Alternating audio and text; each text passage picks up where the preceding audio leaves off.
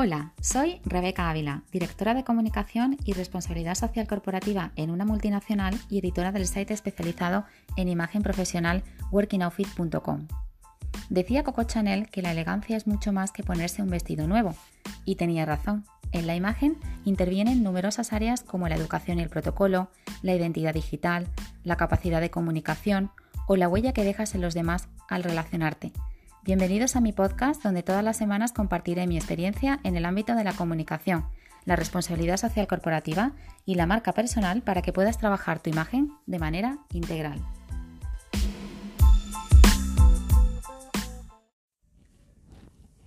Capítulo 12. El storytelling de la fotografía profesional. En un capítulo anterior hablamos de la importancia de cuidar nuestra imagen online teniendo en cuenta el mundo digital en el que nos movemos hoy. Nuestra huella empieza con la fotografía que colgamos en nuestros perfiles en redes sociales.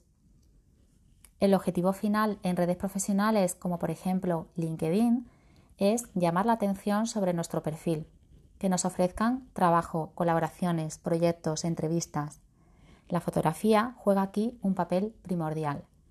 Si lo pensamos bien, todos preferimos conocer a la persona que hay detrás de un perfil saber cuáles son sus valores, su historia y en ello la fotografía es fundamental pues humaniza nuestro perfil. Trabajando en comunicación puedo asegurar que una fotografía es puro storytelling, de ahí que haya que dedicarle la atención que se merece. El primer paso es analizar bien qué imagen queremos transmitir de nosotros mismos. La imagen es comunicación y en un briefing personal que es muy recomendable poner por escrito, debemos tener claro cuáles son nuestros objetivos, qué historia queremos que cuente la fotografía de nosotros, qué valores, etc.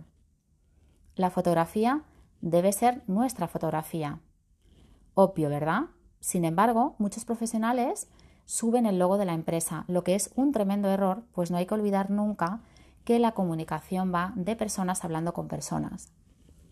Mi recomendación es invertir siempre en una buena fotografía realizada por expertos en retratos. Una inversión que amortizaremos a lo largo de toda nuestra carrera profesional. Es una inversión en nosotros mismos, en nuestra imagen profesional, en nuestra marca. Una vez tomada la decisión, aconsejo tener en cuenta una serie de detalles. Elegir fondos suaves y claros, blancos, beige, gris claro, pues transmiten transparencia y serenidad. Realizar un buen análisis del sector para vestirse de acuerdo al contexto profesional en el que trabajemos o también al que aspiremos. El sentido común es el rey. A la hora de vestirse hay que evitar todo tipo de estampados, dibujos, porque la fotografía los desvirtúa siempre. Y hay que tener en cuenta también, a la hora de elegir nuestra ropa, la psicología del color de la que hemos hablado en otros capítulos del podcast. La fotografía debe ser siempre positiva, optimista y para ello una sonrisa es nuestro mejor aliado.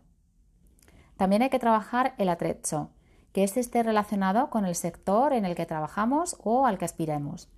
Algunos ejemplos, accesorios de moda en una persona que quiera trabajar en este sector o fruta en el de otra especializada, por ejemplo, en el área de la salud y el bienestar.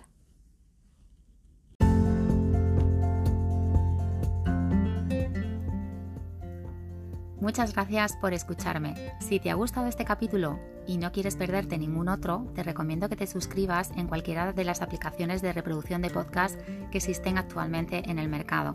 Es tan sencillo como buscar el podcast de Rebeca Ávila y darle a suscribir. Asimismo, te recuerdo que en workingoutfit.com encontrarás toda la información de este capítulo ampliada con visuales, con vídeos, etc.